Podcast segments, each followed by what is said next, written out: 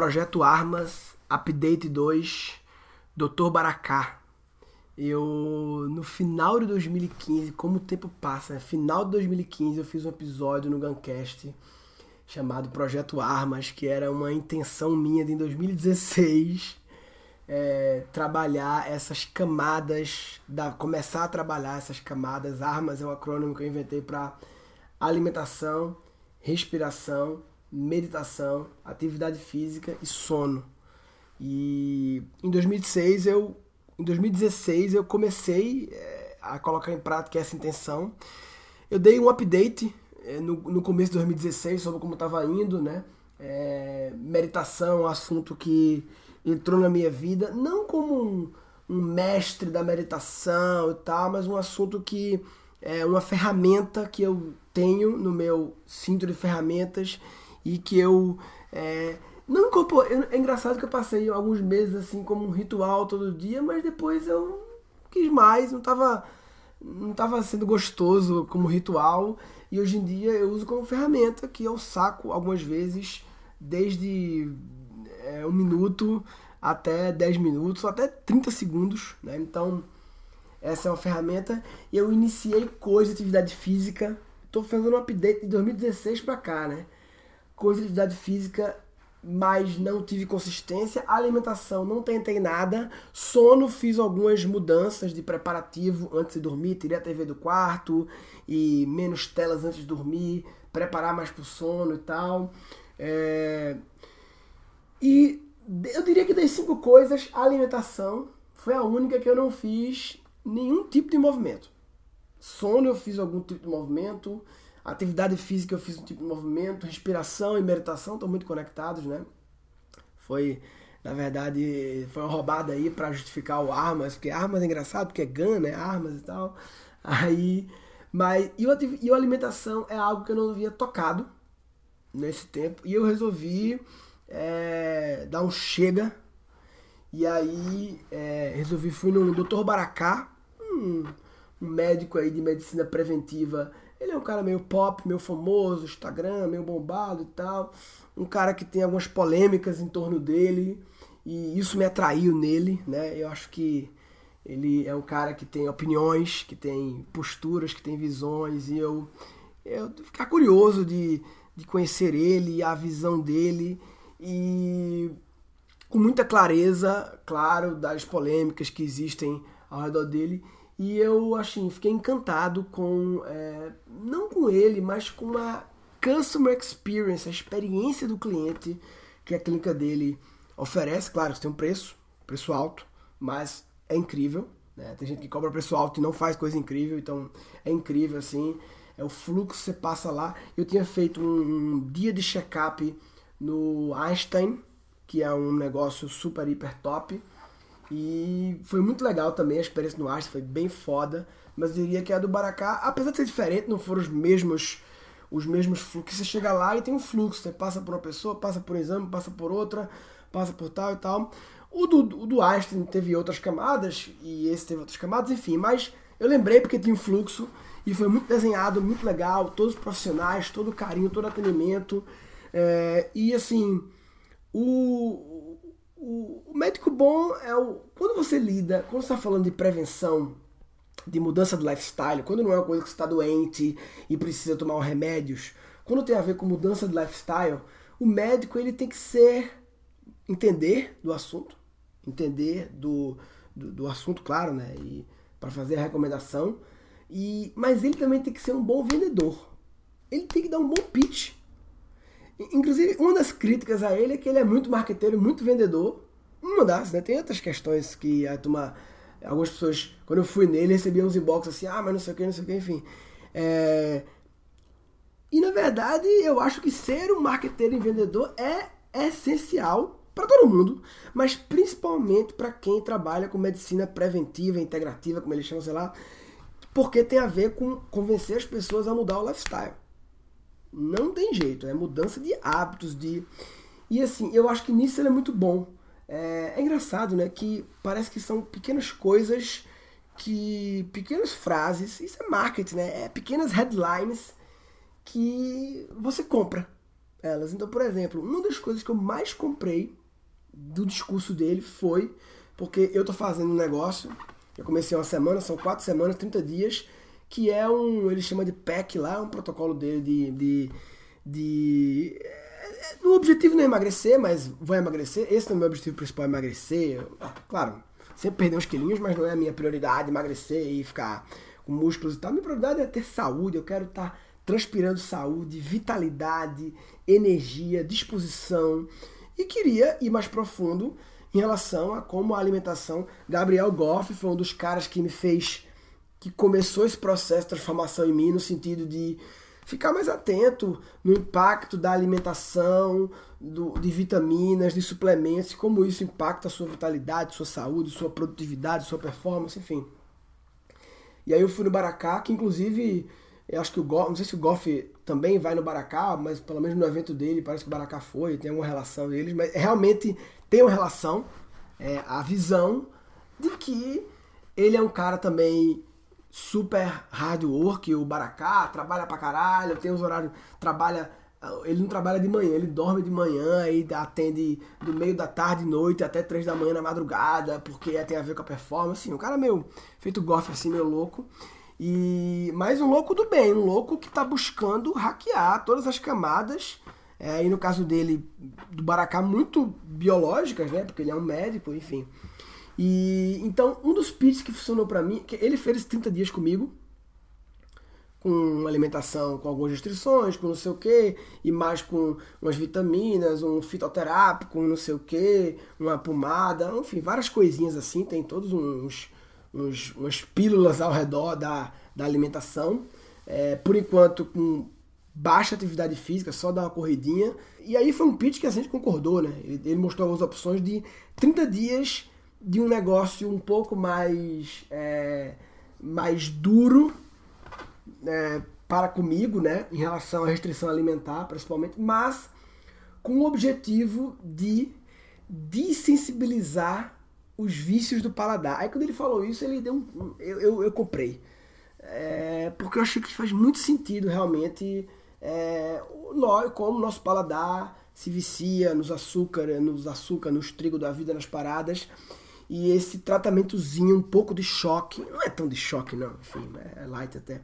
É de boa, tô, tô uma semana e tô de boa, entendeu? Nenhum momento de fome. Tem uns, uns, umas, umas, umas manhãzinhas pra tirar a sensação de fome, um negócio que pinga na boca, um fitoterápico, não sei o que, sublingual, umas resenhas assim. Mas é, realmente o que ocorre muitas vezes é desejo de, de alimentos que trazem aquele prazer da gordura, né? E outras vezes você começa a perceber as ansiedades, os momentos em que você pensa em comer, mas quando você pensa um pouco mais, você descobre que você não está com fome. Não é verdadeiro o sentimento é, é, estomacal de fome. E na verdade é só uma boquinha nervosa, que eu sou muito bom em boquinha nervosa. Então, essa coisa de sensibilizar o paladar e Outra coisa que fez eu comprar também é a visão que ele trouxe de de bem de analytics, né? Bem de tipo assim, de experimentação, de tipo assim, olha, fizemos aqui umas medições agora, biopedância e tal, e você vai nessas quatro semanas vir aqui, amanhã eu vou lá pela primeira vez, completa uma semana, na verdade completou uma semana hoje já, eu vou amanhã para medir, fazer as medidas de novo, e tomar um negócio de vitamina D parece também, mas o lance de medir toda semana também achei genial de você poder, sabe, esse controle, o que não pode ser medido não pode ser melhorado, né? Então, aquela biopedância pica que faz um monte de coisa e mais outras coisas lá, e aí você, eu tô muito assim, eu tô motivado pela curiosidade. Curiosidade de ver esses números, de na segunda biopedância ver o que mudou, a terceira ver o que mudou e tal, e depois de 30 dias ver que com isso que eu fiz, olha o que aconteceu com meus índices. Claro, não vai ter mudanças, não estou esperando que vai mudar tudo, mas vai mudar alguma coisa, né? É, e depois de 30 dias, com essas métricas, ele vai passar uma, uma, uma coisa mais de lifestyle, né? Então, o que eu estou fazendo hoje é 30 dias, é um tratamento, né? E depois vai ser uma, uma visão menos dura, com mais menos restrições, É, eu imagino que com menos pinga-pinga, comprimidos e coisas ao redor, né, que tem que ficar gerenciando esses, essas coisas. Mas enfim, estou muito satisfeito porque fui para action, né? Fui para action, fiz. É, a gente tem que se autoconhecer para encontrar os nossos gatilhos motivacionais, né? Então eu tinha já um gatilho muito forte que é o que me motivou aí, que é minha família, minha filha, né? Saúde para eu quero ter muitos outros filhos. É, minha mulher também quer, então é, saúde para estar tá com eles para muito tempo. E esse já era, mas acabou trazendo um, um outro fator que eu sou muito curioso. Eu gosto de analytics, gosto de números, de métricas, de ver evolução. Então estou curioso com esse Analytics. E também é, achei muito é, o argumento do desviciar o paladar. Eu estou muito curioso. Também um pouco de curiosidade para ver. Beleza, depois de 30 dias. Mesmo que ele libere que eu é, é, beba cerveja, por exemplo. É, que eu não estou bebendo, lógico, né? Álcool nesse período e nem chocolate, assim, um monte de coisa que eu não tenho carboidrato. É, depois que ele liberar algumas coisas, como é que eu vou me comportar? Né? A questão da ansiedade também, como é que vai ser depois desses 30 dias, se auto-observando, como vai ser a, a, minha, a minha reação após. Então, tá acontecendo, então esse é meu update do projeto Armas. É, ele, depois de 30 dias, ele também vai sugerir a questão da atividade física, complementando. É, enfim, porque agora não pode fazer muito, porque eu em função da parada de, da restrição calórica, né, e tal. Enfim, é isso. Update do projeto Armas dado. Quem estiver passando por um momento aí parecido. E vai, deixa eu te falar uma coisa. Se você. Putz, mas. É, eu comecei é, em, em, não sei há três anos atrás, aí parei, aí comecei de novo, aí parei, aí melhorei uma camada, melhorei outra e tal. E, putz, não sei mais o que eu faço, e o que eu digo é persistência. Continua tentando, continua é, encontrando os gatilhos, as alavancas motivadoras certas. A única alavanca motivadora que eu não gostaria de ter que ter é a alavanca de é, estou doente pra caralho porque não me cuidei e agora vou ter que me cuidar, é tudo ou nada. Essa é a alavanca que muita gente espera acontecer. E ela é muito motivadora, mas é uma motivação muito por medo, né? E é muito legal quando a gente encontra motivação. Curiosidade não é motivação por medo, é motivação por amor.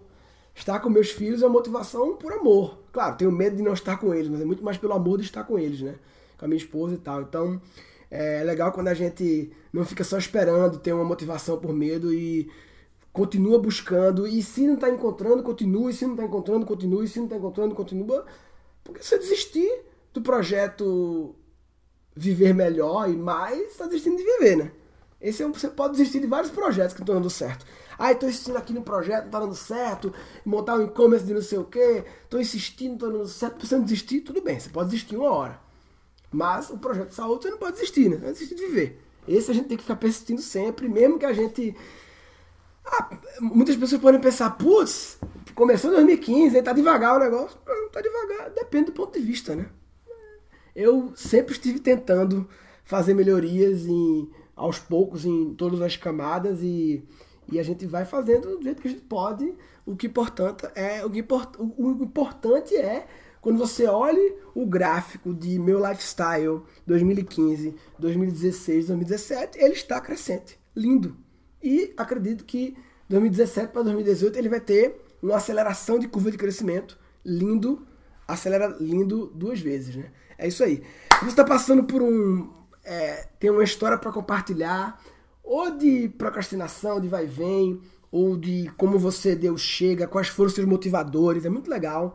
Entra lá, gancast.com.br, é o site novo do Gancast, está integrado com o blog da Keep Learning School. Entra lá, procura esse episódio, é, Projeto Armas, Update 2, Dr. Baracá. É, de repente, quando eu for novamente lá, vou tentar gravar até um podcast com ele, não tinha pensado nisso, é uma boa ideia. E, e é isso aí. É, se você desistiu do projeto Cuidar da Saúde, você está de brincadeira na tomateira. Tá de brincadeira na tomateira. Neste episódio foram capturados quatro insights eu tô motivado pela curiosidade. Curiosidade de ver esses números. Que com isso que eu fiz, olha o que aconteceu. Vai mudar alguma coisa, né? A gente tem que se autoconhecer para encontrar os nossos gatilhos motivacionais, né? Continua tentando, continua é, encontrando os gatilhos, as alavancas motivadoras certas. A única alavanca motivadora que eu não gostaria de ter que ter é a alavanca de é, estou doente pra caralho porque não me cuidei e agora vou ter que me cuidar.